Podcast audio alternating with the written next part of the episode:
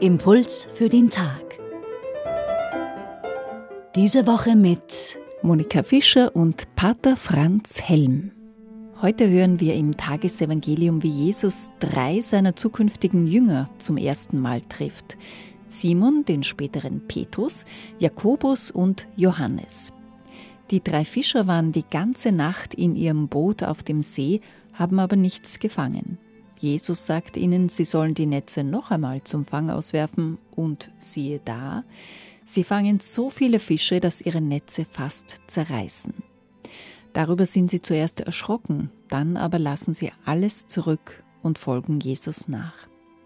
Pater Franz Helm, in unserer Gesellschaft haben wir uns gut eingerichtet und können uns eigentlich nicht vorstellen, unser Leben und unseren Besitz zurückzulassen für einen höheren Zweck. Wenn wir an die Klimakrise denken, dann sollten wir aber unser Leben und unser Konsumverhalten ändern. Wie kann es uns gelingen, vielleicht aus dem Evangelium heraus zu einer solchen Haltung zu kommen? Die Welt gerät aus den Fugen, immer mehr auch bei uns. Es gibt Wetterextreme, Hitze und Überschwemmungen, Hagel. Und doch haben wir die Couch noch lieber die Wohlfühlzone. Papst Franziskus fordert die Jugendlichen ja immer wieder auf, sich zu erheben von der Couch, rauszugehen aus der Wohlfühlzone und sich einzusetzen für eine gute Welt für alle. Die Frohbotschaft verkünden.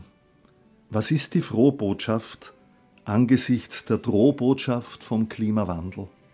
Diese Frage müsste uns umtreiben zutiefst bewegen in der Schöpfungszeit und darüber hinaus. Was verhindert, dass wir Schritte machen zu einer Veränderung ist, dass wir nicht hören wollen oft und nicht sehen wollen. Das war ja auch das Leiden Jesu. Seine Landsleute wollten nicht hören und nicht sehen. Es ist ein Prophetenschicksal, allzu bekannt in Israel. Und doch wirkt es immer wieder neu verstörend. Warum werden die Warnungen nicht gehört? Gerade bei der Klimakrise, 30, 40 Jahre lang, sagen die Wissenschaftler schon, das kann nicht gut gehen. Warum wird das nicht ernst genommen? Warum wollen so viele nicht sehen? Vielleicht, weil wir bei Bedrohungen uns gern zurückziehen und davonlaufen. Das ist ein Urreflex in uns. Vielleicht brauchen wir einen Zuspruch, eine Verheißung auf mehr, auf Größeres, auf ein Leben in Fülle, das möglich ist, wenn wir uns zusammentun und die Welt im Sinn Gottes gestalten, sodass die Schöpfung bewahrt ist.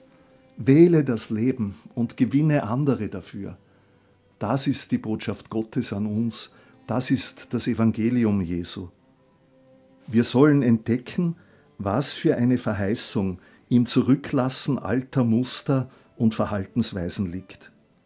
Eine neue Lebensqualität kann gewonnen werden durch saubere Luft, weniger Lärm und Stress, ein Mehr an Gesundheit, an Zeit füreinander, Ruhe und Erholung in der Schöpfung Gottes. Ja, wenn Menschen nicht mehr ihren Lebensraum verlieren, brauchen sie nicht auswandern. Sie werden nicht mehr vertrieben durch Klimakatastrophen. Wenn weniger Kriege sind und ein Mehr an Frieden, dann wird die Schöpfung bewahrt. Diese Vision eines Mehr an Lebensqualität, an Frieden, an Harmonie, es wäre so schön, wenn sie uns beflügeln würde in der Schöpfungszeit.